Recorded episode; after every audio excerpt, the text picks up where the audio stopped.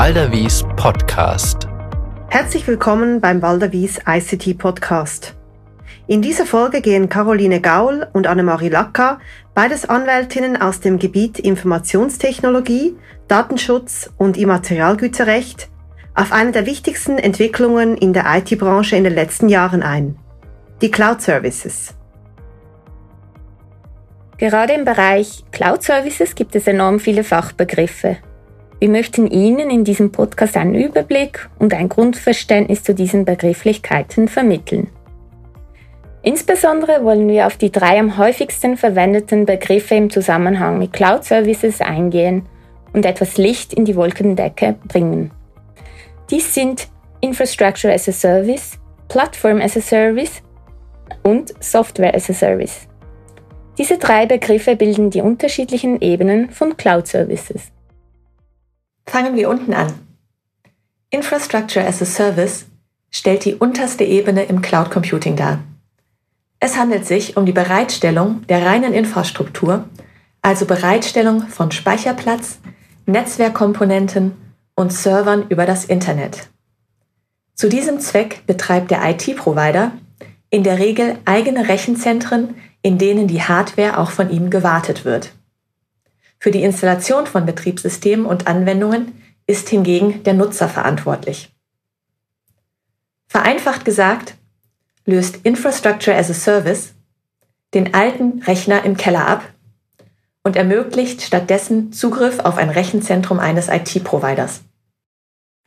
Die Plattform as a Service stellt die mittlere Ebene im Cloud Computing dar.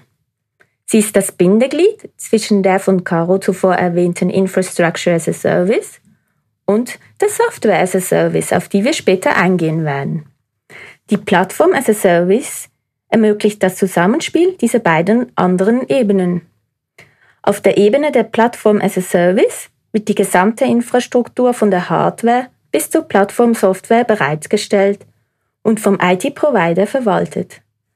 Oft werden auf dieser Ebene auch Entwicklungs- und Laufzeitumgebungen für Software bereitgestellt. Plattform as a Service richtet sich daher vor allem an Softwareentwickler, die auf der angebotenen Infrastruktur eigene Programme entwickeln und ausführen können. Software as a Service stellt die letzte Ebene des Cloud Computing dar und baut auf allen anderen auf. Bei Software as a Service handelt es sich um die Bereitstellung von Software über das Internet. Die Software wird also nicht lokal auf dem heimischen Rechner installiert, sondern auf der IT-Infrastruktur des IT-Providers betrieben und als Dienstleistung gegen Entgelt zur Verfügung gestellt. Die Bereitstellung, Wartung, Aktualisierung, Fehlerbeseitigung, Weiterentwicklung und Lizenzierung erfolgt durch den IT-Provider. Dabei wird nicht für jeden Kunden ein eigenes IT-System bereitgestellt, sondern eine zentrale Infrastruktur für verschiedene Kunden genutzt. Die Trennung der Daten verschiedener Anwender wird durch die Mandantenfähigkeit des Systems gewährleistet.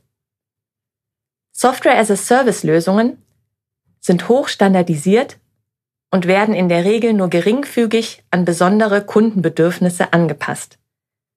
Meistens enthalten Software auch bereits Plattform- und Infrastrukturleistungen. Zu den bekanntesten Beispielen für Software as a Service gehören E-Mail, Kalender und Office-Tools, Content-Management-Systeme, Programme für die Finanzbuchhaltung und Customer Relationship Management-Systeme. Die Vergütung für Software as a Service erfolgt üblicherweise durch eine nutzungsabhängige monatliche oder jährliche Gebühr. Das Pricing ist von verschiedenen Parametern abhängig, wie beispielsweise die Anzahl der Nutzer, Anzahl der Transaktionen, aber auch zum Beispiel vom Funktionsumfang oder von der Verfügbarkeit der Module. Wir hoffen, wir konnten euch einen guten Überblick über die Cloud Services verschaffen.